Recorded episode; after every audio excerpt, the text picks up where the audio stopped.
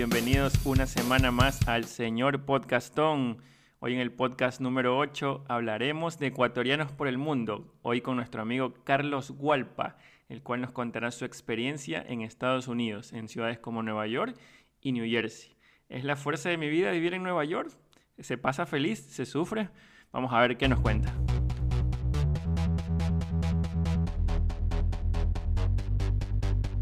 ¿Qué tal amigos del señor Podcastón? Vamos a iniciar una nueva sección de entrevistas que lo vamos a denominar Ecuatorianos por el Mundo. Y en esta ocasión, nuestro primer invitado para esta parte va a ser nuestro amigo, compañero de colegio, con muchas anécdotas, el señor, el mister, como es ahora, Carlos Hualpa. Saludamos, Carlos, ¿cómo estás?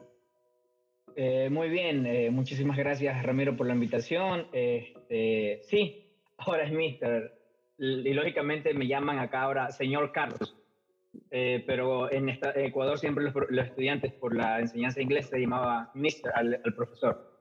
Claro, exactamente. se, mantuvo, de esa manera. O sea que allá nadie te dice Walpa ya. No, no, es muy raro, muy poco. Por lo general es el nombre. Y eso que normalmente es una sociedad donde el apellido se utiliza más. Pero para la, la escuela el trabajo es el, nombre. Mr. Carlos, señor Carlos. Este podcast se lo quiero dedicar a la memoria de un gran maestro que nos dejó esta semana, el ingeniero, porque seguramente así quiere que lo llamemos, el ingeniero Guillermo Quintana, un gran maestro, de verdad que me conmovió mucho la noticia, justamente después de la segunda jornada laboral, me entero después del almuerzo y la verdad que sentí como que se haya ido mi viejo, oye, la verdad. Y, y si tú revisas las redes, creo que el sentimiento de, de, la mayoría de los que estudiamos o tuvimos el privilegio de estar en un, en un, en un aula con él, sentados en un pupitre, pasar a un pizarrón con él, este, nos pegó mucho. Carlos, ¿qué, qué tal te, te cayó esa noticia? Eh, te juro que me cayó un balde de agua fría. La última vez que conversé con él fue en en el Supermaxi del Manicentro. Nos encontramos por pura casualidad en la sección de libros, una sección que siempre, apenas entro el Supermaxi, siempre me quedo ahí pendiente. Y él se acercó a mí y me dice, primera vez que veo a un joven acercarse a esta área. Y me quedo mirando y digo, ve, ingeniero. Me dice, Walfa, ¿cómo ha pasado? Fue, es el último recuerdo que, que tengo de él. De verdad que, como tú dices, a muchos nos, nos, nos marcó, eh, fue uno de los grandes profesores que mantengo que tuve en matemáticas, profesores que nos dieron la, base suficiente para que el matemática y física en la universidad sea un paseo. Así te lo puedo decir. Para mí fue un paseo y eso que estudié en una ingeniería, una ingeniería industrial, que es algo pesado y los números de principio a fin pero la facilidad y el, la base que tuve en física y en matemática, otra persona que pasó no hace unos par de semanas, casi un mes, de Vallitos. Sí, Lo que aprendí en física con en primer año fue suficiente para, para las bases que necesité en, en la universidad. Y de igual matemáticas, nunca, nunca, siempre le decía cuando daba clases personalizadas, ¿ustedes creen que matemáticas no es eh, teoría, pero es netamente teoría y es lo único que es perfecto. Y eso me enseñó Quintana. Lo único perfecto en este mundo es la matemática. Sí. Uno más uno es igual a dos aquí y en cualquier parte del mundo. Oye, ¿y qué te iba a decir? Eh, algo que también siempre me guardo conmigo es que él sabía que, bueno, yo a la final era lo que decía, ¿no? ¿Qué vas a estudiar? Voy a estudiar leyes. Y cada vez que me pasaba la pizarra, él me volvió a preguntar, él ya sabía, ¿qué, qué, qué vas a estudiar? Le digo, derecho dice igual, las matemáticas te van a servir ahí. Y, a veces yo, esa es una parte que critico mucho de la gente que dice que, que, el, que el, polinomio, que, que, el álgebra, que, que el, cálculo diferencial, que los vectores no, no te sirven en la vida. Es posible que, en tu carrera no lo vayas a utilizar, pero en lo que te decía el profe es algo que es cierto. Eso te desarrolla el pensamiento de una manera tan lógica que en la carrera que tú vayas a desenvolverte, el cerebro lo vas a tener abierto siempre si aprendiste esas cuestiones. Y se te va a hacer todo más fácil. Sí. Exactamente. Eh, mira, yo soy ingeniero industrial por profesión, pero desde antes de salir del colegio soy profesor. Eh, y algo que aprendí durante los años de la docencia en Ecuador es la matemática, aunque digan que no sirve para nada, la matemática sirve para desarrollar el cerebro. Necesita ciertas capacidades mentales para afrontar, afrontar la vida. Sin esas capacidades mentales no vas a poder resolver un simple cuánto necesito para ir a la tienda. No, cuál es el camino más corto para llegar a cierto lugar que yo tengo. Ahora tenemos tantas facilidades para hacerlo, pero alguien tuvo la audacia, la mentalidad de poder crear un algoritmo que pueda suplir todas esas funciones que tú mentalmente las haces. La matemática es para más que todo desarrollar el cerebro y en el campo de las ingenierías es demasiado fuerte, demasiado pesado. Sí, totalmente de acuerdo. Y el, y el, y el profe, tras teníamos, me acuerdo, los lunes a la primera hora. Si estabas dormido, el profesor te despertaba. pero, pero mira, ahora también yo no, y era una... Era una de las clases que... Era, era las pocas clases que todo el mundo tenía que estar en silencio. Sí. Era una, o sea, teníamos matemáticas, él entraba y esa clase era un cementerio, pero todo el mundo tenía que estar atento, todo no sabía en qué momento. No, para mí lo más chistoso era cuando él nos ponía, ok, los 10 primeros tienen 20, los 10 segundos tienen 9 y córrete a resolverlo. Sí, y las hojitas de papel periódico, ¿no? las hojas de papel periódico. Y era tan muy, muy en ese tiempo. Sí, exactamente. Y, y, tú dejabas de hablar de Barcelona de Melé en ese momento con tus amigos porque sabías que te podía tocar ya la pizarra, ¿no? Exacto. Y la presión. Yo, yo siempre digo, una vez que tú fuiste alumno de Quintana, ya hablar con un gerente, hablar con un jefe, es nada, porque tú pasaste una prueba gigantesca siendo alumno de él, sí. Oye, ¿te acuerdas esa anécdota de que, no recuerdo quién del curso, se entera de que hay una requisa masiva de celulares, encabezada por el vicerrector, el rector, el inspector, no vemos nombre, porque ya sabemos quiénes son, y, prácticamente estaban a 50 metros del curso, o sea, prácticamente la suerte de nosotros estaba echada. Y en aquel tiempo, la... el, que tenía menos celulares, tenía dos celulares, tenía el Nokia 1100 y, y un Motorola. Y no había forma de que no nos quitaran. Y de repente, sin pedirlo, el ingeniero Guillermo Quintana abre su maletín, muchachos, metan todo lo que tengan aquí. ¡Qué locura! Eso es inolvidable. No, la cara fue del profesor de educación física cuando regresó, pues, porque él era el tutor del otro salón. Ah, claro, claro. claro y dice, a ustedes no le encontraron uno. ¿Quién fue? ¿Quién les avisó? Y todo el mundo...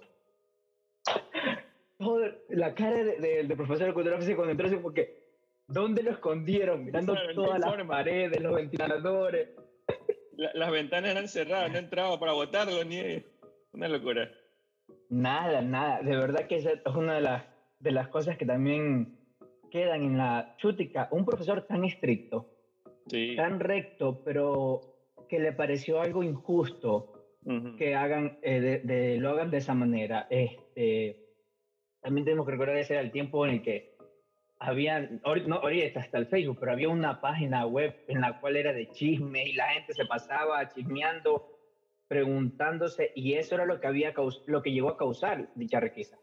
Este, yo tenía mi hermana en el María Auxiliadora, entonces los rectores estaban en, en, mutuo contacto y había ciertas cosas que ya se estaban pasando sobre tono entre estudiantes, y eso fue lo que llevó a las requisas en los diferentes colegios en ese momento. y pensar, y pensar que ahora lo que es requisito casi para, para estudiar tener una, una tablet o un dispositivo electrónico, ¿no? Exactamente. Y lógico, hace años nos, nos, nos decían no es posible entrar al salón de clases sin con un dispositivo electrónico, ahora necesitas uno para poder asistir a clase. Oye, me acuerdo como si fuera ayer la, la, frase del profe, o sea, abre el maletín de cueros y café. Dice, muchachos, café, celulares, cigarrillos, drogas, lo que tengan, guarden aquí, aprovechen. Sí. Entonces el, profe, bueno, Yo creo que una persona muy, muy consciente, creo que como padre habrá sido un padre demasiado estricto, pero a la vez amoroso. Sí. Eh, su inteligencia para mí era tan formidable. El conversaciones cuando el, San José, pues en Tarqui, y había una quema de basura, y él solamente, eso es un plástico, tipo de plástico. Yo me quedé así como que, ingeniero, ¿y cómo lo sabe? No, este, yo estaba estudiando ingeniería química antes de hacer la ingeniería civil. Y nos contaba su breve anécdota cómo fue la universidad, de que en ese entonces la universidad tenía el primer y el segundo año todas las ingenierías juntas. Pero en el tercer año tenías que decir, él iba por ingeniería química, por eso sentía muy fácilmente los olores de ciertas este, sustancias. Pero a la hora de la hora se fue a la ingeniería civil. Sí, pero... Solamente con el olfato. Una inteligencia muy grande. Oye, Carlos Hualpa, yo te perdí pisadas el momento que nos dieron el, el acta de grado, el título de bachiller allá por el 2005. Parece que fue ayer, pero ya han pasado más de 15 años. Una locura, ¿no? ¿Y, y qué, qué, fue de tu vida? Me dices que estudiaste ingeniería industrial. ¿Esto fue inmediatamente te graduaste en Aulián? Sí, inmediatamente que me gradué este, me, me, puse a estudiar ingeniería industrial. Eh, no, la gente siempre dice, pero ¿por qué no te vas a una carrera que estás con tus amistades, con tus amigos? O sea, mi grupo de, de, amistades, uno se fue a medicina, otro se fue a ingeniería de sistemas, otro se fue a, a marketing. Este, no, yo mi amor por las matemáticas desde que desde que falleció nuestro profesor de octavo año, estábamos en octavo año, el tutor. Cuando llegamos en décimo, yo iba a ser nuevamente nuestro tutor, Parrales. Eh, en décimo iba a ser nuevamente nuestro tutor y terminamos con profesor Perero yo tengo ese, eso marcado en las matemáticas en mí. Entonces yo dije, inicialmente estudié ingeniería agroindustrial, pero mi hermana me influyó mucho en, en la decisión que tomé al final. Eh, me dijo, haz una ingeniería industrial y más adelante te especializas en el agro. Me pareció mucho más factible y un más peso todavía para una carrera profesional. Por eso me decidí. Nunca escuché nadie de, de, la, de, de nosotros escoger esa carrera. Le digo, bacán, voy solo, no tengo este, algo que me marque, alguien que diga, no, es que listo, una vida nueva como quiera para empezar. Y entrando al PANU, encuentro a uno, dos, tres, yo soy como que, yo quería venir solo, pero bueno. Y no, de ahí ingeniería industrial, sí. Este, me metí a estudiar ingeniería industrial inmediatamente, este, llegué hasta quinto año pero resultó que por cuestiones políticas universitarias este, y diferencias con la decana quedé truncado por un cierto tiempo.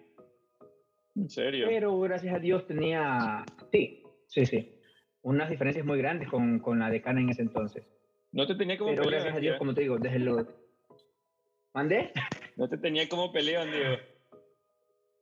No fue lo, lo que me... Más que pelea, soy una persona que no le gusta discutir aunque lo, parezca lo contrario a veces. Pero cuando la injusticia toca ciertas cosas, eh, sí, me, sí me molesta mucho. ¿No? Y ahí sacan lo peor de mí. Lastimosamente puede salir lo peor de mí. Y teniendo el poder que llegué a tener dentro de la, de la facultad como miembro del consejo universitario, codeándome y teniendo la facilidad de acceso con el rector directamente, me dio la, la, la, batuta de poderme enfrentar a profesores y decanos en ciertas situaciones por mis compañeros. Lastimosamente me afectaron y se valieron de eso para poderme truncar en cierto momento mi carrera. Pero como lo digo y lo mantengo algunas veces, creo que fue lo mejor porque hubiese sido un, un profesional idiota, ¿no? yo conozco muy bien mi capacidad y todo lo demás, pero hubiese llegado a ser un profesional idiota porque hasta ese momento había ciertas circunstancias que era muy, no sería la palabra indolente, pero buscaba más beneficios para ciertos grupos de personas, por decirlo así tal vez, o propio. Eh, me olvidé de ser persona y me centré mucho en el profesionalismo. Y también eso cae eh, en lo malo. Oye, para esta etapa ya te gradúas y no tenías hijos todavía o ya, ya te habías casado? ¿Cómo fue? Mm, no. Justo para este entonces viene todo el trastoque de que mi novia en ese entonces sale, eh, sale embarazada, nos vamos después de un cierto tiempo a vivir juntos, Entonces ya la responsabilidad, más que terminar mi carrera, terminó en mantener mi familia. Entonces ahí es que me desvió totalmente de mi carrera y me mantengo como con la docencia por la facilidad que da la, el, horario de trabajo, los días libres. Sin, yo perdí buen par de oportunidades de meterme a la carrera, pero la cuestión está en que la paga no era inicialmente no era tan buena como lo que me daba el trabajo. Cuando teníamos un sueldo básico de apenas 180 dólares, yo en una escuela ya estaba ganando 250 dólares. Y la, la gerente de, una empresa me, me ofrecía el cargo de asistente administrativo, pero no me daba más de 200 dólares. De 8 a 5 de la tarde y al extremo de la ciudad. No era Entonces, negocio. La facilidad, la facilidad, exactamente. Para mí no era negocio y por eso me mantuve y, me seguí en la docencia por todas las situaciones que daba. Oye, ¿cómo llegas a Estados Unidos? Cuéntanos esa previa y cómo das este paso. Sí, realmente quien ha sido muy cercano a mí sabe desde el momento que yo salí del colegio mi predisposición a viajar al exterior. Siempre busqué maneras y formas de, desde que salí del colegio, busqué formas de intercambio, eh, conexiones, eh, intenté muchas, EF, Program, eh, Au Pair, eh, asistí a algunas reuniones de ciertas empresas, pero debido a ciertos costos para los intercambios no me fue este, fácil hacerlo. Inclusive dentro de la universidad existe Ingresé a IESEC por la facilidad que daba intercambios y todas las situaciones. es algo, no es algo que mi predisposición a salir porque no es lo, tú no puedes ver, la perspectiva desde afuera es totalmente distinto de cualquier persona. Y es como, nadie sabe el problema del, de la, si no es la cuchara. El problema de la olla solamente lo conoce la, la cuchara. Pero viéndolo desde afuera te puedes dar cuenta de otra perspectiva totalmente distinta, calidad de vida y todo lo demás. Entonces, cuando resulta que mi papá, no, este, cerca de los años 2000, sale del país y viene a establecer a Estados Unidos. Después de cierto tiempo, exactamente. Eh, después de cierto tiempo, él viene, él, él, pone los papeles para mí y mi hermana melliza. Eh, ya estaba, yo, yo no estaba casado, por esa situación nunca me casé. Este, entonces, por lo cual tuve que esperar todo el proceso para una vez sale la residencia, me sale la residencia a mí, a mis hijos y venimos en el 3 de marzo del 2018 a los Estados Unidos. Eh, muy fuerte porque justo ese día cae una nevada en, en, Nueva York y no pude aterrizar a Nueva York. Nos desviaron a Houston. No, no, no nos desviaron a Houston. Eh, Detroit. Nos desviaron a Detroit. Entonces, en vez de aterrizar, nos desviaron a Detroit pasamos la noche en el aeropuerto y al día siguiente, al mediodía, volamos de regreso. 2018, o sea, reciente. ¿Y siempre a New Jersey? No, en New York. Mi papá vive en el Bronx. Okay. Eh, de allí, sí, él vive en New York. Eh, pasé un mes tratando de buscar trabajo. Para mí algo nuevo porque, eh, no sé si ventajosamente o lastimosamente, podría decirlo acá, porque en, Ecuador nunca tuve que eh, buscar trabajo. Siempre las ofertas laborales llegaron casi casi a la puerta de la casa, por decirlo de una otra manera. Nunca, nunca tuve la, la, la, la el coger un teléfono y ir a visitar colegios. Mis referencias de trabajo laborales o las personas que me conocían ya sabían mi trabajo. Me decían, Carlos, ven a trabajar acá, esto es lo que te ofrecemos, tanto, y me iba para un colegio. No, pero acá sí fue difícil conseguir un trabajo, eh, llegar a buscar dónde establecerme. Éramos mi hermana melliza, mis dos hijos, mi persona y mi papá, cinco personas en un, en un cuarto, porque mi papá estaba por, está viendo establecernos bien Solo, claro. para podernos irnos a rentar un, un, un, apartamento más grande los, los cinco, los cinco, pero diferentes, diferentes cuestiones no encontraba algo que se pudiera ajustar mi hijo mayor podía entrar a la escuela, entró a la escuela, pero los horarios chocaban con un trabajo y con el otro. Le salió trabajo a mi hermana y yo estaba, mi hermana se va, yo contaba con mi hermana, entonces eh, gracias a Dios, uno de mis mejores amigos, casi hermano, me dice, Carlos, de verdad, eh, estás mal, yo estoy mal porque yo quería recibirte, quería ayudarte, pero estoy en Ecuador, espérame, yo llego y te ayudo cualquier cosa. Regresó, fui a su casa, conversamos y tomé la decisión regresar a, a, mis hijos a Ecuador y yo regresar ya por cuenta sola, ya exactamente. Entonces regresé a dejar a mis hijos, me casé y me regresé a los Estados Unidos, o sea, al mes, exactamente al mes, regreso a dejar a mis hijos, me vengo solo otra vez y como alma que lleva el viento, a ver dónde me iba. Él y su familia me ayudaron a establecerme en Ronald County. Es parte de Nueva York, pero es otro condado más al norte. Allí empecé a trabajar. No, la mamá tenía muy buenos contactos en un supermercado y comencé a trabajar. Para esto hay algo que, que mi amigo siempre me dijo claramente. Y todavía lo tengo aquí. Y cada persona que dice, ay, no, ¿y, y cómo es la vida en Estados Unidos para empezar todo el más? Y creo que esa pregunta me marcó muy bien. Él me dice, Carlos, quieres trabajar, la cuestión está en, qué tipo de trabajo vas a buscar. Y yo le dije, claro, yo, a mí no, ahorita no me importa, lo que necesito es empezar a trabajar. Hay que empezar a trabajar en lo que sea. Y me dijo, qué bueno que vengas con esa predisposición, porque hay gente que, no, yo soy estudiado y quiero trabajar en esto y voy a trabajar en lo de aquí y en lo de allá, entonces por eso pierde muchas eh, posibilidades de empezar a trabajar. ¿No? Entonces, me dediqué el, su familia me ayudó, buscaron de, un, un, cuarto donde quedarme en Rockland County, una ecuatoriana también, de Cuenca, muy, muy linda gente la señora.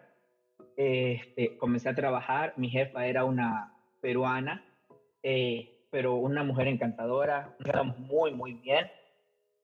Eh, me da risa porque cuando me hace la entrevista, la asistente del manager me dice, tú eres ingeniero industrial, tienes profesión como docente, carrera, ¿y qué haces aquí? ¿por qué no te vuelves a tu país? Yo le dije, vengo por dos cosas, eh, hacer algo de capital y mejorar mi nivel de inglés. Me dice, pero si estamos conversando claramente, no entiendo cuál es tu, eh, qué quieres mejorar. Y bueno, por hacer, ahorrar algo, bueno, tal vez, pero la asistente casi casi me dice, ¿para qué quieres trabajar? No.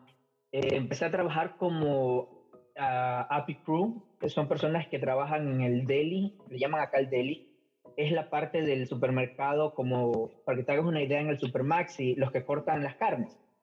Ah, los que cortan eh, jamón, salami. El que, le, pide dos dólares de jamón, así. Exactamente, no. Este, en esa parte empecé a trabajar yo. Fue una muy bonita experiencia, eh, porque en, en Ecuador solo tenemos deme jamón, mortadela, tal vez pides salami y los picos que hay en la, en la, en la, la, ventrina, pero resulta que acá tú tienes 850 pollo, cortes. pavo, y el pollo tiene tres diferentes marcas y cada pollo tiene sabor a barbecue, sabor ahumado, sabor natural, sabor picante. Y memorizarte todo eso, más los códigos y todas las cuestiones. Fue algo bien, eh, bien, bien las palabras sería challenging, pero bien eh, no encuentro la palabra. Pero fue muy, muy... Un cambio de perspectiva mental, ¿no? Aprender todo eso. Sí, absorber. Sí, totalmente, totalmente. Pero gracias a Dios a, a mis, digamos, cualidades eh, para hacer amistades y hacer amigos muy fácilmente, mi jefa siempre estuvo a la mano allí apoyándome, ajustando horarios y todo lo demás. Pero, el problema con ciertos trabajos aquí, dime. Para trabajar ahí, creo que tuviste una base previa de inglés porque cuando tú miras programas de cuáles son los principales trabajos que, a los que van los latinos a Estados Unidos, siempre dicen que el uno de los principales es lavar platos, por ejemplo porque dicen que no tienes contacto con nadie y, no sabes inglés y, ahí puedes comenzar. Pero me imagino que tú tenías ciertas bases que te podías parar y, recibir a alguien a darle un corte de, jamón, ¿verdad? De, o oh, claro, al principio fue difícil porque no estaba acostumbrado al vocabulario. Yo se lo dije a mi jefa, para, a mí me enseñaron decir, eh, firmar tu hoja de, de inicio de horario este, de una forma, pero resulta que aquí utilizan tres verbos distintos que en mi cabeza había, nunca había escuchado. Sí, antes de... Lo que pasa es cuando yo me gradué del colegio, mi deseo era sacar dos carreras al mismo tiempo. Quería sacar mi carrera como licenciado en Ciencias de la Educación, mención físico-matemático, por la UTPL, ¿no? Y seguir mi ingeniería. Inclusive balancear eso porque con la base matemática iba a ayudar a, a ciertas materias en la carrera de, de, de ingeniería. Pero por un, un lapsus brutus, cuando mi hermana mayor llegamos al momento que tenía que pagar, no era la forma que yo había pensado que tenía que hacerse el pago. Había que ir todo un proceso y perdí ingresar a, estudiar la carrera de físico matemática. Mi hermana mayor siempre me ha apoyado en, en, muchísimas cosas y en todas las ideas que yo tengo y, y ha estado las posibilidades. Entonces me gané un castigo. Al día siguiente mi hermana estaba muy molesta porque yo este, no había visto exactamente cuál era el proceso para poder ingresar, ¿no? Y me castiga metiéndome a un curso de inglés, ¿no? En ese curso, no sé, sí, eh, no sé si recuerdas en, la Flavio Reyes, el Wall Street Institute, diagonal a la uh Paz. pues sí. No, al lado donde ahora, es el comisariato junior. Entonces, allí estudié cerca de dos años y medio inglés. Y fueron ellos los que, que jactosamente me convierten en profesor de inglés, porque debido al nivel que ya tenía y a las necesidades que ellos tenían de profesores, me piden ser profesor eh, con ellos. Y ellos me llevan a trabajar al Manaví, porque en ese entonces ellos tenían un convenio eh, Instituto y Manaví. Ellos me llevan a trabajar al Manaví. Y después de haber dos veces haberles rechazado, pero después hablando con mi hermana, me dijo, Carlos, empieza a trabajar tienes la posibilidad, puedes nivelar tus estudios y tu trabajo, hazlo. Por eso tuve una, una base, tuve profesores allí canadienses, ingleses, americanos y australianos. Eh, aunque así, aún así es difícil poder entender ciertos modismos y ciertas palabras de, de, cada uno de los acentos. Inclusive aquí mismo, gente del Bronx, eh, su acento es totalmente distinto al, al acento que tienen en Boston y que es la misma costa este. Ahora imagínate la costa oeste. Cada uno tiene una, forma de hablar muy, muy distinta. Norte, sur, este, oeste. Y tienes que irte adaptando un poco a eso.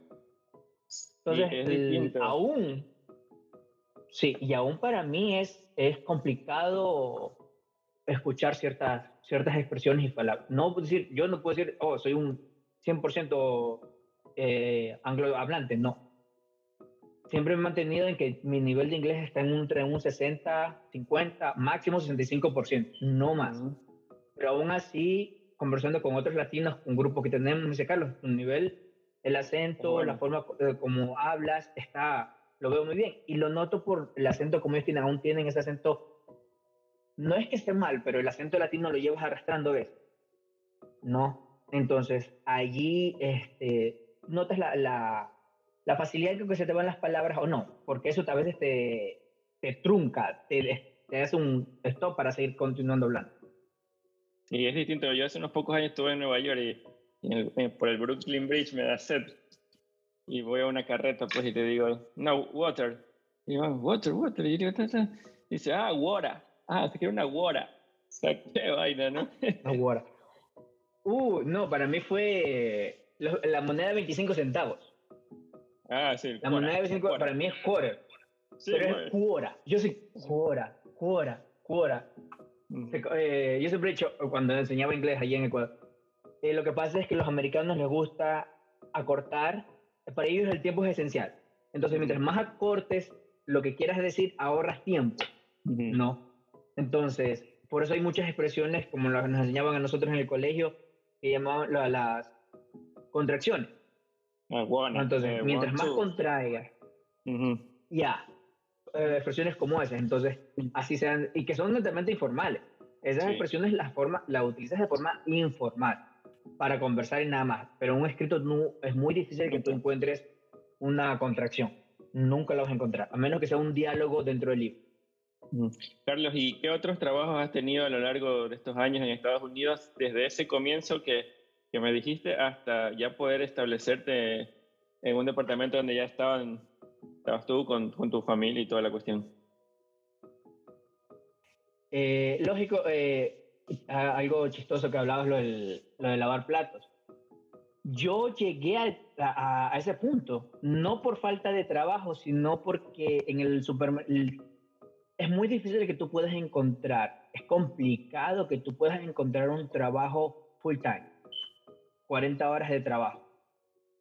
Tú en Ecuador tienes medio día de trabajo, tienes todo lo de trabajo. Es complicado que tú veas a alguien que te diga, oh, esta semana tienes 30 horas, o esta semana tienes 28 horas, o esta semana tienes nomás 15 horas. Entonces tú estás a expensas en que el manager te dé un, el viernes, por ejemplo, en el supermercado el viernes tú te das cuenta cuál es tu horario la siguiente semana. Y muy complicado que sean los mismos días o las Ya tenías que estar trabajando muchos años allí y poder tener un horario establecido o haber llegado a un acuerdo con el manager para que te dé un horario establecido, porque tú eres una pieza del rompecabezas, hoy día te ponen aquí, o día más tarde abajo, o de aquí a acá. Y, y cuando empecé nunca fue muy difícil para mí que me dieran más de 30 horas de trabajo. Había cuentas que pagar, tres pasajes, cuatro, cinco, seis pasajes que tenía que, que pagar. Yo en ese momento, al decidir regresar a mis hijos, me endeudé más. Porque eran tres pasajes de ida y vuelta que tuve que otra vez eh, pagar. Entonces, eh, me, llega una, me llega una oportunidad y me dice, Carlos, en este trabajo están pagando 600 dólares a la semana por lavar platos. 600 dólares por lavar platos, tantas horas, horario fijo de tal hora a tal hora. Le dije, lo otra, otra ventaja o desventaja, dependiendo del punto de que tú lo veas aquí en, en, Estados Unidos, cada vez que tú firmas, no hay contrato, este, existe un acuerdo entre las partes, entre empleador y empleado, en que puedes renunciar cuando te dé la regala gana o él te puede votar cuando desea o sienta que no, exime de responsabilidades a ambas partes. Netamente. ¿No exime de responsabilidades. No, mm. no, no, solamente que haya un contrato firmado. Y son pocos los trabajos, tienen que ser altos rangos, altos eh, puestos de trabajo en los cuales haya un, un, un trabajo. Aquí se maneja muy bastante diferente lo que es un salario lo que es un sueldo, ¿no? Eh, tú llegas a tener un sueldo fijo, no importa cuántas horas trabajes, y siempre tu, tu, pago a fin de mes y quincena es el mismo, no se va a tocar para nada. Trabajes menos, trabajes más, que son cargos administrativos o en ciertos casos eh, docente. Entonces me fui a, a, trabajar y yo renuncié al supermercado y me fui a trabajar pero la señora se puso un poco, eh, mi ex jefa, tuvimos una diferencia, ella no quería porque ya me había perdido confianza y, en ciertos días inclusive yo me quedaba a cargo, o sea, con apenas tres semanas, yo ya me quedaba a cargo del departamento este, a, ciertas horas de la noche, cuando me tocaba trabajar de 7 a 10 de la noche, recuerdo que a veces me tocaba lunes o miércoles, yo ya me quedaba a cargo del departamento. Este, y ella no le, no le agradó pero luego yo ando conversando, eh, como estaba solo, no tenía este, cosas que hacer en casa, regresé a trabajar en, el supermercado y balanceé ambos trabajos. El, ahí fue que llego a un acuerdo con mi jefa, en que yo tengo este trabajo, que es tiempo completo, y tengo y me gustaría seguir trabajando en el, en el supermercado porque me daban ciertas cosas que no me daban acá. Aparte, en, el, en la cuestión está en que los restaurantes muchos de los empleados no pagan, no, no les pagan, por acá se llama paycheck. Ah, no, el paycheck. En el paycheck está como tu rol de pago. Ok. ¿No? Aquí los roles de pagos tienen, son muy específicos, muy claros y están demasiado controlados por, por el gobierno. No, en cada pago tuyo, dependiendo de la ciudad, de estado eh, y hasta condado, se te puede descontar hasta el 30% de tu paycheck. Directamente. Tú ya recibes tu cheque, digamos, son mil dólares que trabajaste en esta quincena, ya solo te quedan 700. Ya 300 dólares fueron distribuidos en todos tus impuestos, en seguro social, en todas las cosas. Tanto va para el, para el Estado, tanto va para el gobierno, tanto va para la ciudad. No. Eh, y así son, pero hay ciertos trabajos que se llaman eh, trabajos que son solo, se, llaman cash, pagan en efectivo. No, te pagan en efectivo, no pagas impuestos, pero también el Estado no sabe que tú estás ganando dinero. El gobierno no sabe que tú estás ganando dinero. Y para ciertas cosas el, gobierno necesita saber que tú estás trabajando, que tú, para los bancos, que tú pues, estás generando ingresos. Sí, sí, también para los bancos. Este, el, entonces, esa fue la desventaja que yo tuve al, al, tomar el, trabajo en el, en el, ¿cómo se llama? En el restaurante. Pero eran, eran dos lavaplatos que habían allí, habíamos allí. Pero al mes y medio yo ya pasé a la línea de, de ensalada. De ensalada. Este, si me hubiese quedado trabajando, hubiese llegado a, asistente del chef era otro ecuatoriano, un señor eh, un poco cascarrabias, pero cocinaba muy bien. La, cómo cocinaba, delicioso. No. Pero lo mío es la enseñanza y desde que yo llegué acá, nunca dejé de aplicar a trabajos que tenían que ver con docencia. Muy complicado porque para escuelas públicas tú necesitas tener ciertas licencias. Eh, pero encontré una escuela privada, donde estoy ahora, y en junio, no, septiembre del 2018 me muevo para acá. Es decir, que en menos de seis meses yo estuve cerca de cuatro trabajos distintos hasta llegar a, donde estoy ahorita. Pero puedes decir que tuviste suerte, ¿no? Porque en poco tiempo lo lograste. Sí. Pero la, la constancia de no dejar de aplicar, ¿no?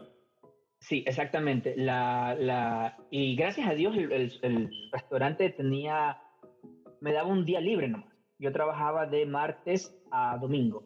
El lunes era mi día libre y gracias a Dios los lunes pude venir a hacer mi entrevistas de trabajo, pude venir a hacer mi, eh, este, mi checking background, que es como que si has tenido algún delito, como la... la el récord, policial. Como el récord policial, no, pero cada estado tiene uno distinto. tenía que ser un récord policial aquí en New Jersey. Yo vivía en New York. Entonces, cada lunes, por cerca de un mes, viajé constantemente a, Nueva Jersey para ver. Eh, yo empecé a trabajar la última semana de agosto acá, pero aún seguía viviendo en Nueva York. Y tuve que mudarme ese fin de semana.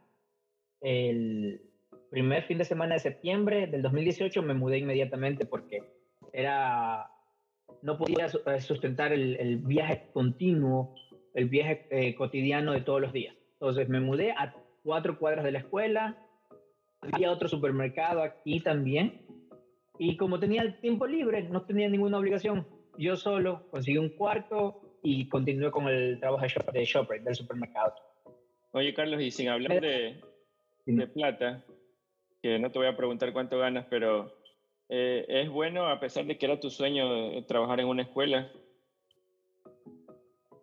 Sí, es bueno. No voy a decir que es excelente, pero me da la, como te digo, para mí la docencia, aparte de que es algo, es mi vocación, que me gusta enseñar. Yo, eh, yo siempre recuerdo uno de nuestros compañeros, Pedrito Anchudia, que viene y me dice, Carlos, vamos a graduar, no sabemos nada. Habemos cuatro o cinco chicos, ven a darnos clases durante una semana antes de, de, los exámenes de grado. Fuimos al colegio, le pedimos al, al, al al inspector García que nos prestara un salón de clase. Y ahí estábamos, de lunes a viernes, antes de los exámenes de grado, nos pusimos, yo les enseñaba. Y me agradó la, la, vocación. Y hasta ahora para mí es muy lindo, muy gratificante la, la, ver la cara, la expresión de los padres cuando salen. Por ejemplo, ahorita estoy con niños de 3 a 6 años. Empecé dando clases a niños de 6 a 9. No, de 6 a 9 años. Ahorita estoy con niños de 3 a 6, totalmente un parvulario. Eh, pero ver la cara de los padres cuando sus niños salen con palabras nuevas en español eh, es muy bonito, es, mucho más gratificante que el pago que el pago que tú puedes recibir a cada 15 días, ¿no?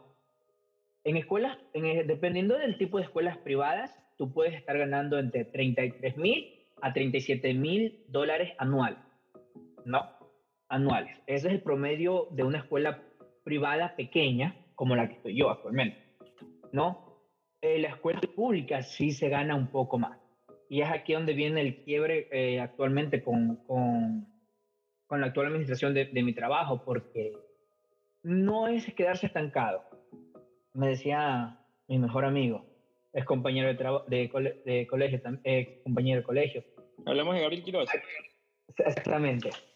la, y es, es verdad, la plata aquí está botada en las calles, solo tienes que ser inteligente e irla a recoger.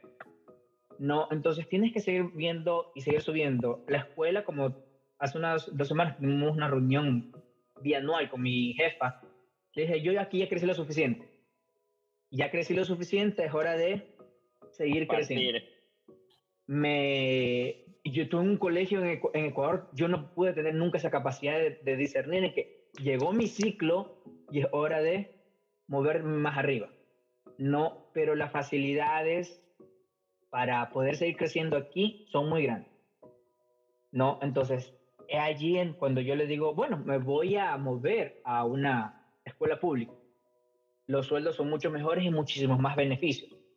Tú en una escuela pública eh, trabajando como docente y si es en el área de español, a lo que me quiero especializar un poco, no vas a ganar un sueldo menor a 50 mil dólares anual. Y de allí para arriba. Y mm. puede seguir creciendo. Entonces son y, muchos más beneficios. Está bueno eso, seguir apuntando a, lo, a la excelencia, a lo máximo que en este caso sería institución pública.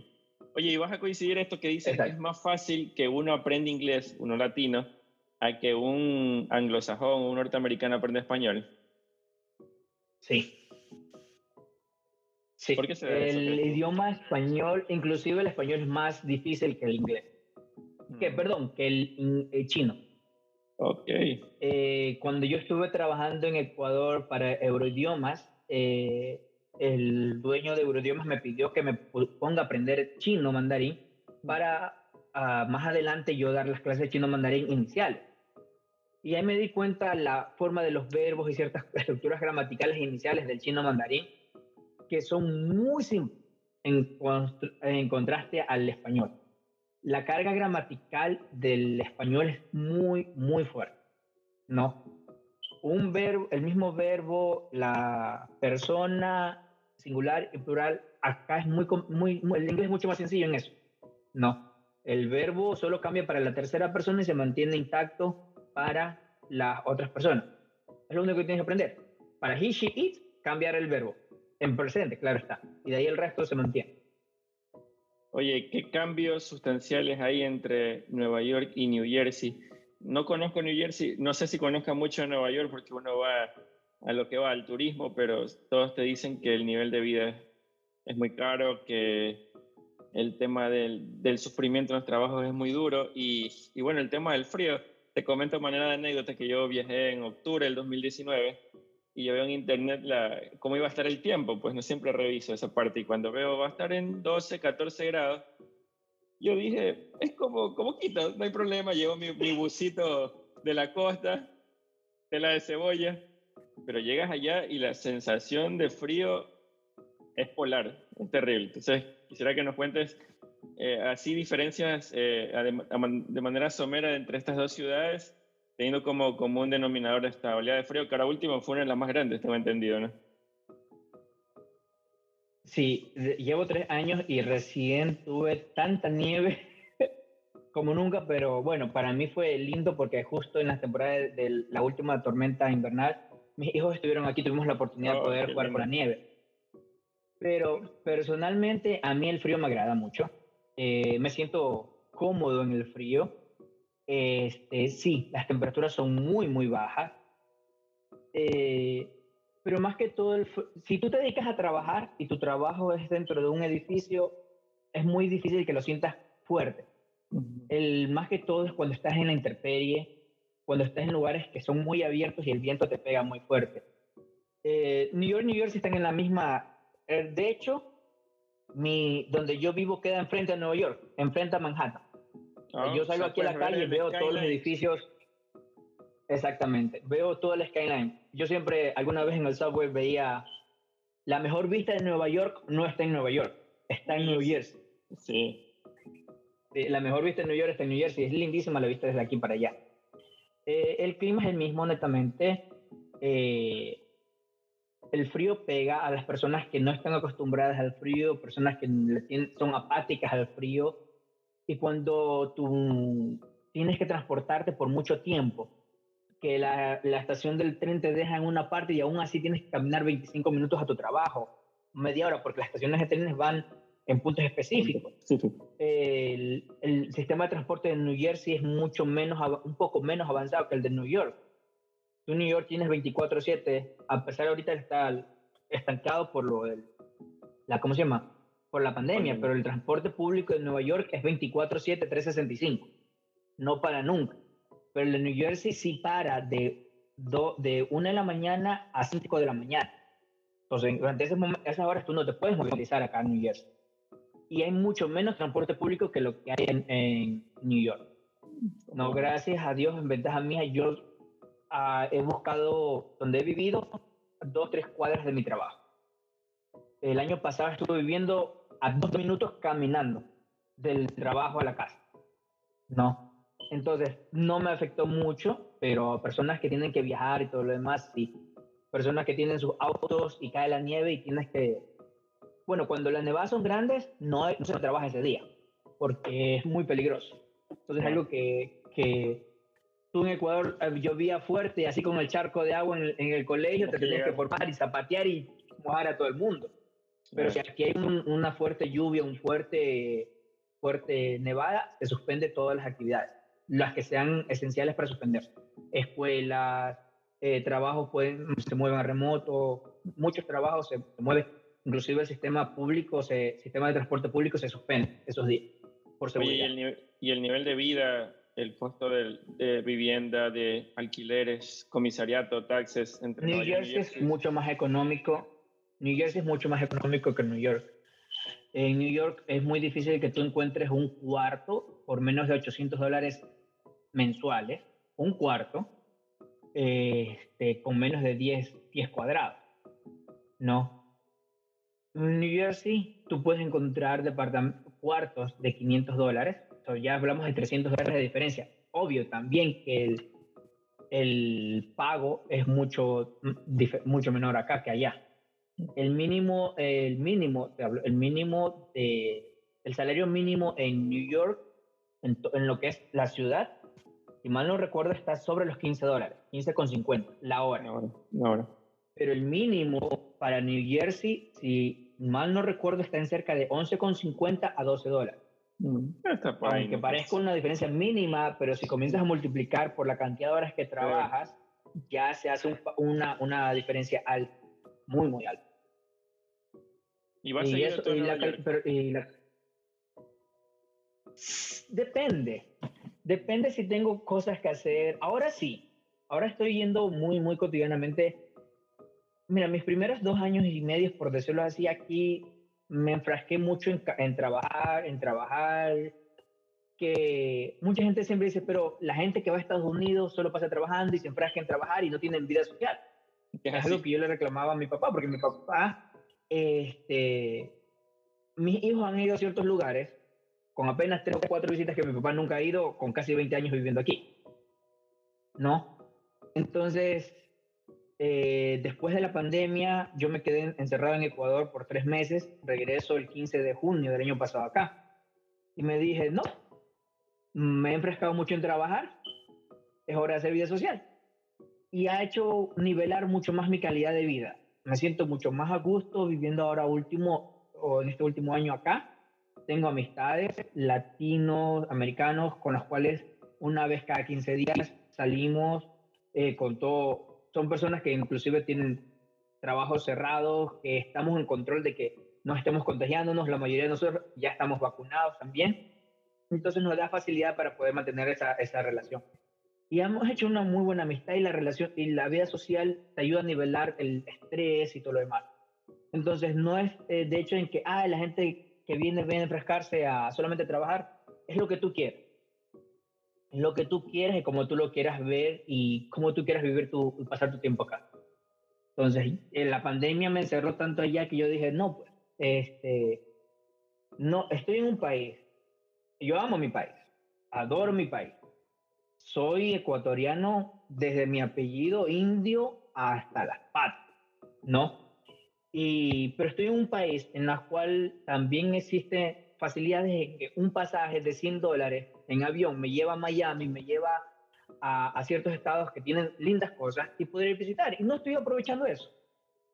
No, no se está aprovechando. Lastimosamente por la pandemia no puedo viajar demasiado, pero en el área triestatal puedo viajar y moverme sin ningún problema. es lo que se está pensando con ciertas amistades. Pronto nos vamos a las cataratas de Niágara, pronto nos vamos a, vamos a hacer un tour de los, los restaurantes Michelin en Manhattan. Entonces, con ellos estoy yendo más a Manhattan en lo que había ido antes. ¿no? Manhattan es muy estresante, muy, mucha gente, pero verlo como de sentirte en la película, cuando tú veías en, el cine o te sentabas en la sala de tu casa a ver las noches del Oscar y veías Manhattan, es así, es idéntico. La cantidad de gente, la cantidad de bulla, la, la contaminación visual, auditiva, es muy fuerte. Muy, Todo el mundo camina a mil. ¿Has estado en el Times Square cuando estuviste? Sí. Y golpeas a Excuse y sigue de largo. Sí, sigue de largo. Pero qué bonito que es Nueva York. Oye, ¿qué tiene New Jersey de, atractivo? Yo de New Jersey solo sé que es la, la tierra de Bon Jovi, que Atlantic City creo que también está ahí, es como un casi, que hay casinos, creo. Claro. ¿Qué más hay en New Jersey como para visitar? Ajá. Atlantic. Mm, a ver, yo vivo en la costa este, como quiera, totalmente la ribera del río Hudson, frente a New York. Eh, acá en este sector tienes Hoboken, que es una, noche, una ciudad nocturna muy grande. Es, es la, la, casa del Cake Boss. El, tiene un programa, uno de los mejores pasteleros de, de esta área y de, del país. En Jersey City no hay mucho que hacer, pero tienes para la ribera del Hudson. Eh, realmente la Estatua de la Libertad es de New Jersey, ¿no? Este, sí, sí. Ah, New York se la coge, pero quien paga las cuentas de luz, agua, empleados es New Jersey. O sea que de noche cuando la eh, iluminan, eso pagan ustedes. Sí, exactamente. sí. Este, el Liberty State Park. Me encanta, me fascina el Liberty State Park. Eh, es como que es un parque que está detrás de, de la Estatua de la Libertad. Es el punto de tierra más cercano al que tú puedes estar a la estatua, ¿no? Mm. Este, más bajando en Jersey City tienes esta parte, eh, hay un, una pequeña Venecia, muy lindo, tú puedes andar en bicicleta allá, hermosísimo, y tú vas con tu bicicleta y ves el río como entra por las casas y todo lo demás, una mini Venecia. Es más, ahí no tienen parking para carros, tienen los parking para los botes. Ah, acá ya tu bote ahí.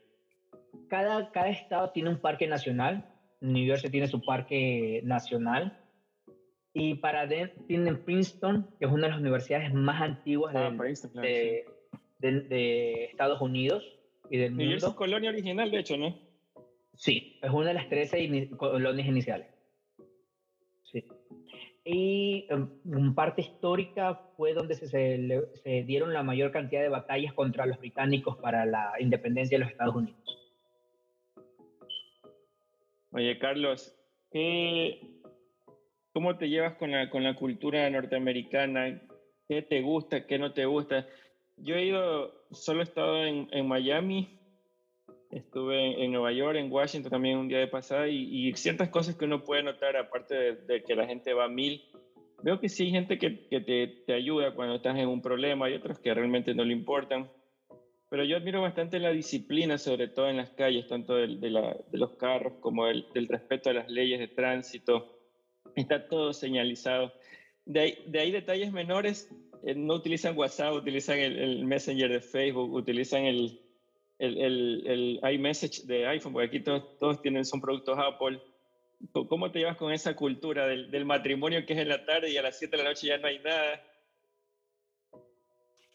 Sí, eh, fue algo, un choque bien fuerte para mí, que soy una persona bastante social, que tiene muchos amigos, eh, que siempre encontraba dónde quedarse, dicen, dicen uh, este, los isleños, hangueando, ¿no?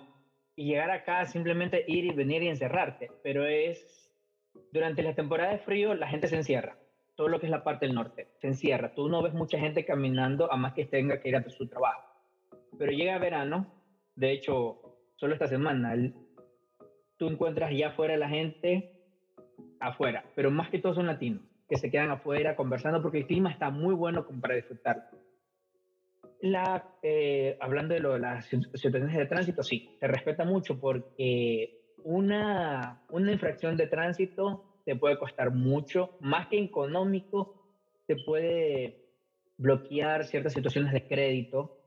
Para aquellos que son residentes, que no tienen la ciudadanía, puede ser de hecho una, Causal de... una pausa, una causa para no tener una, no te den la ciudadanía. No, este, está muy ligado con tu seguro, con el seguro de carros. Mientras más infracciones tienes o más choques, tu seguro de carro aquí se dispara totalmente. Y eso afecta también tu, tu, tu récord crediticio. Eh, me agrada bastante la cultura americana sí, todo el mundo está en estrés, pero eh, hay un, me contaba una anécdota cuando fue el, 11 de septiembre. Eh, New York puede ser la ciudad más ajetreada, pero también cuando es de darse la mano, es una de las ciudades que más la mano da. Eh, y cuando hay gente necesitada, la gente lo hace, lo da aquí. New Jersey tiene menos mendicidad que New York. Eso es un dato muy, muy importante y muy, muy fuerte. La mendicidad en New York es muy grande. Y tú es muy difícil que tú veas en New York a un americano dando caridad a un mendigo. Pero en New Jersey eh, es muy fácil que tú veas, no se les dan dinero. Vas, el, americano, yo he visto, va un McDonald's, le compra su hamburguesa y su cola y se la deja ahí puesta. No dan efectivo, dan comida, dan cosas. Sí, este, para mí fue un, cuando empecé a trabajar en, en la escuela. Este, bueno, el grupo de WhatsApp del, de trabajo, es como que, ah, tú tienes WhatsApp, ¿qué es eso? ¿Qué es eso? Eh, hasta ahora, último, ex compañeras, yo soy quien les, enseña, les ha enseñado ciertas cosas de WhatsApp que tienen estados, tienes llamadas por WhatsApp. Dice, yo no sabía que había en esas cosas. Y es, por ejemplo, lo que eh, mi plan de celular. No, mi plan de celular es internet ilimitado, mensajes ilimitados y llamadas ilimitadas. Entonces, cosas que, por ejemplo, tú tienes, te conectas a tu Wi-Fi en tu casa y puedes utilizar la llamada de WhatsApp sin problema y no estás ah, asumiendo gastos mayores. Pero acá la mayoría de esas cosas, dependiendo de tu plan celular, son ilimitadas. Entonces, el grupo de trabajo de texto, yo me quedé así como que, ¿y dónde puedo entrar a ver los perfiles? Claro. ¿Dónde puedo entrar a ver? ¿Quién es que está escribiendo? ¿Dónde está la fotito? Exactamente. Entonces fue una, una diferencia, pero todo es, eh, el ser humano es adaptable. No nos adaptamos muy bien eh, y si tienes la predisposición también de adaptar, porque si no la tienes, la predisposición es por gusto que hagas el intento. Eh, la cultura de pago, la cultura de, de, de puntualidad. Empezamos las reuniones hasta tal hora. Son cuestiones que me agradan mucho de, estar en este país. No, eh, yo reniego con ciertos amigos americanos porque eh, eh, latinos, quedamos en las 7 de la noche y llegan 7 y media. No, ¿por qué sigue siendo, sigue siendo así? o sea, son cuestiones que te van cambiando. Sí, ya, ya te van cambiando tu mentalidad y tu forma de ver las cosas. ¿Y qué no te agrada de ella?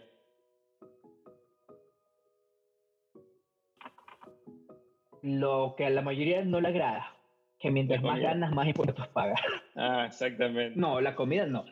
La facilidad, aquí la comida para mí ha sido increíble. La facilidad de poder un día ir a comer comida hindú, comida china verdadera, no solo chifa, no, este, coreana, eh, comida italiana pura, este, en el, sector donde yo estoy viviendo actualmente, eh, tengo tres restaurantes ecuatorianos, no, ya sé cuál hace mejor el ceviche, cuál hace mejor el encebollado, entonces el día que tengo ganas me voy a eso.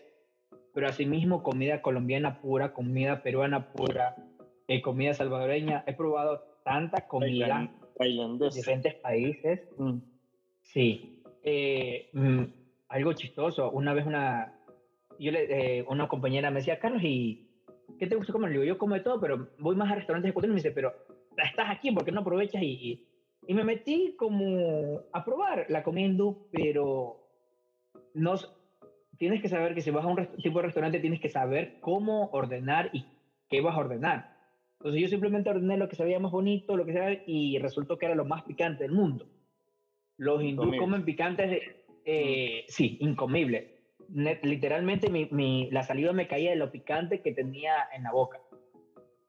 Eso me agrada bastante la, la, cómo puedes interactuar con muchas culturas, con personas y me ayuda bastante el trabajo porque en la, cuestión, la escuela que yo trabajo es una escuela con metodología Montessori. Eh, y una de las ideas es enseñarle al estudiante la cultura de todo el mundo. Entonces, me dio la posibilidad de trabajar con personas hindúes, con personas de otras partes del mundo y eh, conocer de sus, de sus culturas y enseñar de esas culturas. ¿No has sufrido de discriminación en ningún momento? Jamás. Personalmente, no no puedo decirte que por ser latino, por hablar español, no. Eh, una cosa así, recomendación a cualquier persona que vaya a viajar a este sector o cualquier sector, tú nunca sabes dónde vas a encontrar a alguien que hable español. Así que no vayas, eso sí, nunca cometas el error de hablar mal de alguna persona en español, alguna persona que esté frente tuyo que se está atendiendo, porque te vas a chocar que puede que sepa español. Porque físicamente a veces no no tienen las facciones latinas, pero lo saben muy bien. Oye, ya para ir de, familias latinas. Ya para ir cerrando esta, este pollo que estaba bastante bueno, la verdad. El tema de la pandemia me decías que, que te, agarró en Ecuador el inicio, luego llegaste eh, a medio año a New Jersey. ¿Qué te encontraste allá? ¿Cómo estuvo el panorama? Nueva York estuvo bien fuerte, no sé si alcanzó a New Jersey. Sí que ya te vacunaste también.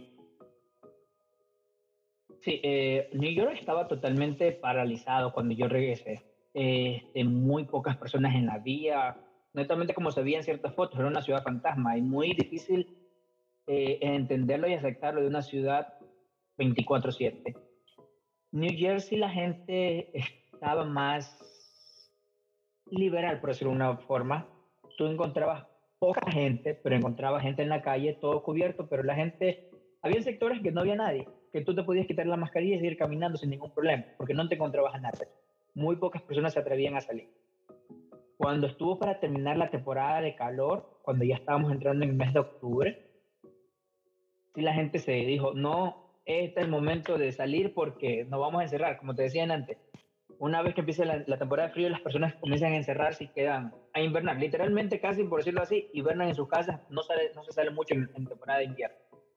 Y, y te vas y las últimas semanas de septiembre fue fiestas por aquí, reuniones por acá, toda la gente reuniéndose por cualquier lugar. Entonces no, no se veía un impacto fuerte, más que todo en la cantidad de personas que estaban en un lugar. Pero de ahí los restaurantes abiertos, lo, la ciudad dio el permiso para que todos los restaurantes pongan mesas en las calles.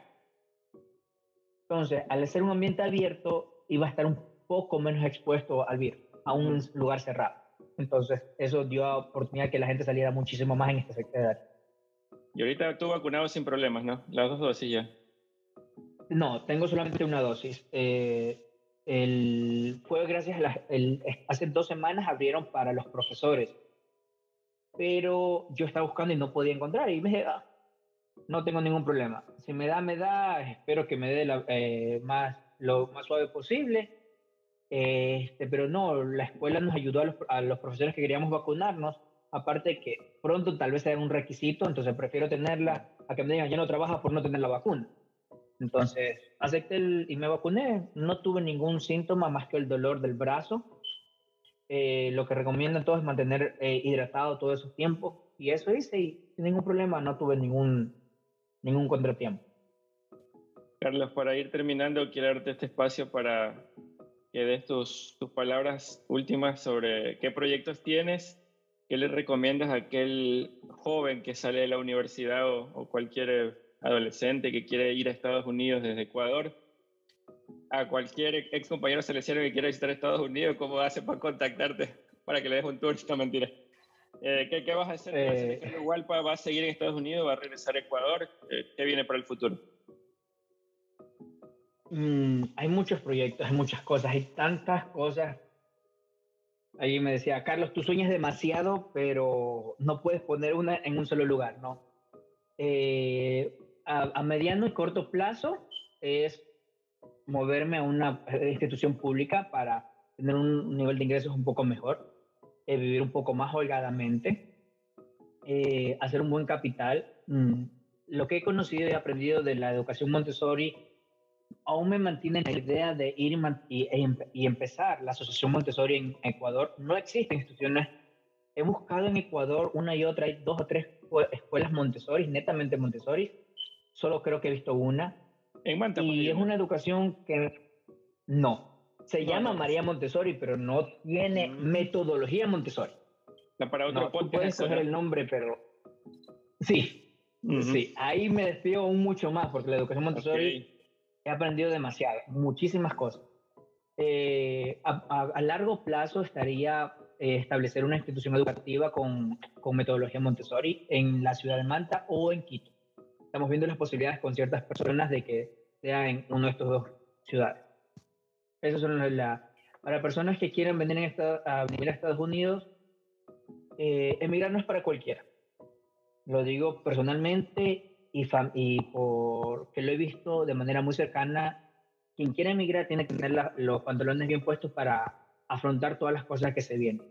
Hay que ser solo, eh, hay que ser fuerte, hay que ser muy resiliente, eh, tener una fortaleza mental, sentimental y todo para poder. De allí a cualquier parte del mundo que tú vayas, eh, mientras des lo mejor de ti, siempre las puertas van a estar abiertas si alguien quiere contactarme para, para venir a New Jersey, siempre mis chats están abiertos. Muchas personas me han escrito y hemos estado en contacto y cuando ha podido, hemos salido a, visitar ciertos lugares de, de, del país. Ahora último, el año pasado estuve en Pensilvania con una, una amiga. Fuimos unos amigos a Pensilvania, a Filadelfia. Estuvimos en la ciudad de, de Rocky Balboa visitando muchas cosas allá y cuando hay la oportunidad, este, eh, estoy a, sus órdenes. Pueden contactarme por mi Facebook sin ningún problema. Estoy siempre disponible. Oye, ya para, para la última, esta es la última.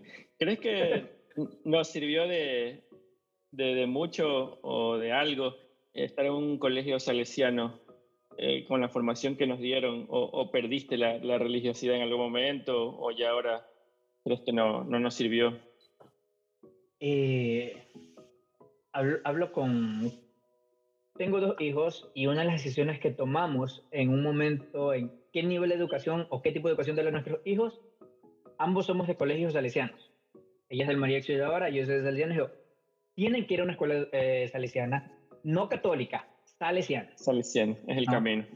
Eh, la educación salesiana, desde mi perspectiva como educador, a lo que me he dedicado cerca de, de 15, 14 años, es muy buena, el sistema preventivo, pero la cuestión está en que los docentes que les toquen a nuestros hijos o a quienes estén en las instituciones educativas salesianas mantengan ese espíritu salesiano. Porque como padre de familia sí he podido notar que ciertos docentes o directivos o personas que están adentro no mantienen ese espíritu salesiano que lo vivimos nosotros. Eh, yo tuve la oportunidad de, como, como salesiano, ir 15 días a, hacer un pre-voluntariado en, Guayaquil y cómo vi a un sacerdote jugando básquet con chicos de la calle y solo vi a Don Bosco con su, con su grupo de jóvenes. Entonces, ese espíritu, exactamente, con su oratorio, ese espíritu de ser joven, mantenerte joven y para los jóvenes es lo que se debe mantener. Y creo que también es el espíritu que he mantenido durante mi vida en sentirme joven, ser joven, a veces la, la mamá me dice, pero Carlos, tú ya no eres un chiquillo. Pero en momentos que yo estoy con un estudiante, dependiendo de la edad, yo me convierto en un niño como él. Y es la forma en la cual voy enseñando y ayudándole a, a, a, entrar. Oye, estás igualito, no, sé si es el frío, pero estás igualito que estábamos en colegio. sí, el frío y el, sol, o sea, da menos sol, entonces no afecta mucho. Carlos, te mando un abrazo, te quiero agradecer por el tiempo y el espacio de esta charla. Ha sido súper bueno hablar contigo. Te deseo éxitos en tus proyectos. Espero que el próximo podcast estés ya en una institución pública como es tu, tu, objetivo y podamos hablar de esto de la educación Montessori, que lo voy a anotar porque me parece un tema como para charlarlo de manera más profunda. Es muy, es, es muy grande el tema para hablar Montessori y estoy dispuesto porque ahí sí me, me voy de largo y dando muchas especificaciones que el, el tipo de educación normal ya no tiene. Y es algo que es una educación, una metodología que fue inventada hace 100 años, pero su aplicación para la actualidad es mucho más vigente que el sistema educativo que tenemos actualmente. Excelente. Cuídate mucho, Carlos. Un abrazo. Gracias. Gracias a ti por este espacio. Eh, saludos a todos tus seguidores. Eh, muchas gracias por, la invitación y te deseo éxitos y que sigas creciendo eh, en este podcast como vas creciendo poco a poco. Ahí nos vemos. Chao, cuídate.